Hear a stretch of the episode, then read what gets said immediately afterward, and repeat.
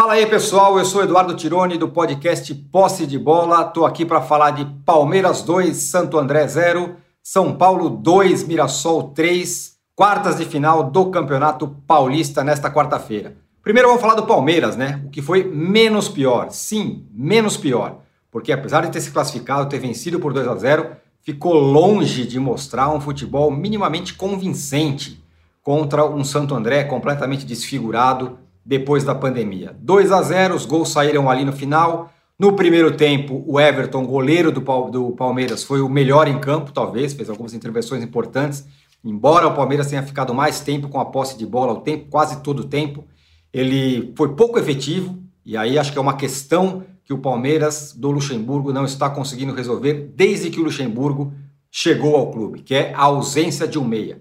Quando ele chegou, ele já propôs que ele não ia jogar com nenhum meia, tentou fazer até o Dudu jogar um pouco mais recuado, tentando fazer um pouco a armação da jogada, mas sem ser o papel de um meia de fato. Não deu certo. O Dudu, que era a solução para a maior parte dos problemas do Palmeiras nos últimos tantos anos, foi embora e aí a coisa ficou pior ainda para o Palmeiras, que nessa, nessa quarta-feira entrou em campo contra o Santo André, como eu disse, desfigurado, com três volantes: Ramires, Gabriel Menino e Patrick de Paula três volantes para enfrentar o Santo André. E aí é claro que a armação do time foi muito pobre, conseguiu fazer muito pouco, a ponto de o principal armador, talvez, do Palmeiras na partida tenha sido o Felipe Melo. Sim, que está jogando de zagueiro, fazendo uma armação lá de trás, tentando lançamento, tentando alguma coisa. E foi o que de melhor talvez o Palmeiras tenha conseguido fazer nessa partida, que foi uma partida ruim contra o Santo André, apesar da classificação. No segundo tempo, o Luxemburgo até tentou fazer um papel colocando meias ali, colocando o Lucas Lima, colocando o Scarpa. Melhorou até um pouquinho, mas bem longe do que esses jogadores podem apresentar. Então foi uma vitória, vamos dizer, protocolar do Palmeiras, até sofrida, eu diria, diante de um Santo André, que era um adversário que pouco tinha a oferecer e mesmo assim foi perigoso. Mas acontece que o Palmeiras, enfim, está classificado. E isso talvez seja o mais importante para o torcedor do Palmeiras. Porque vexame de verdade, quem passou foi o São Paulo. Sim, o São Paulo, dentro do Morumbi, ok, sem torcida, mas dentro do Morumbi, do seu estádio, conseguiu ser eliminado pelo Mirassol. O Mirassol, para se ter uma ideia do que é o Mirassol, o Mirassol perdeu 18 jogadores no período da pandemia, jogadores que foram embora do Mirassol. O time se recompôs nos últimos dias e aí é, conseguiu uma vitória sobre o São Paulo. Sim, uma vitória que poderia ser até maior, porque saiu ganhando por 2 a 0 do São Paulo ainda no primeiro tempo.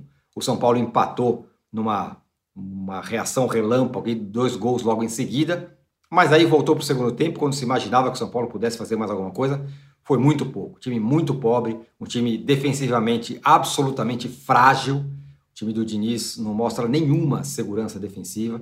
O time do Diniz, além de tudo, como já tinha sido contra o Bragantino, é um time que não tem agressividade, é um time que pode ter a bola, muitas vezes, como ontem ou como nessa quarta também, esteve mais tempo com a bola no pé, mas é um time muito pouco agressivo. O goleiro do, do, do Mirassol trabalhou pouco, tomou dois gols, é verdade, mas trabalhou pouco durante a partida. Não teve nenhum grande lance, algum lance incrível teve que, que, que, o, que o São Paulo pudesse ter feito mais um gol, embora tenha cruzado inúmeras bolas na área. Os gols do São Paulo, aliás, os dois gols, não tem nada a ver com a ideia de jogo que o Diniz tem para apresentar. Né? Foi, foi ou cruzamento ou chute de longe, não é exatamente aquilo que o Diniz quer do São Paulo. E o São Paulo foi realmente muito pobre. Teve uma regressão gigantesca de como o São Paulo parou a pandemia depois daquela boa vitória contra o Santos e da anterior contra a LDU, com o que o São Paulo fez contra o Bragantino, depois jogou contra os reservas contra o Guarani e agora contra o Mirassol, uma, uma eliminação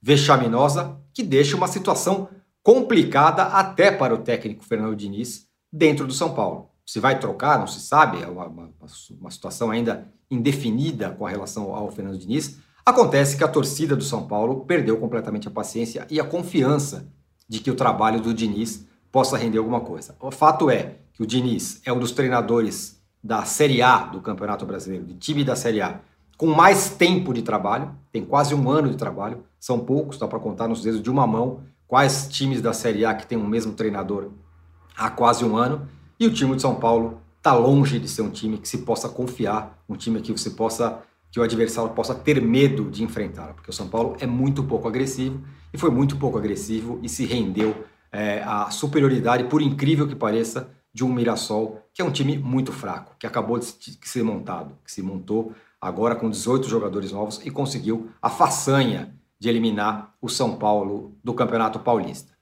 Bom, é isso. Eu, tô, eu sou Eduardo Tironi, do podcast Posse de Bola. Convido vocês também para assistir e ouvir o podcast Posse de Bola, que vai ao ar toda segunda-feira, às nove da manhã, ao vivo, no YouTube do UOL Esporte. Valeu, abraço!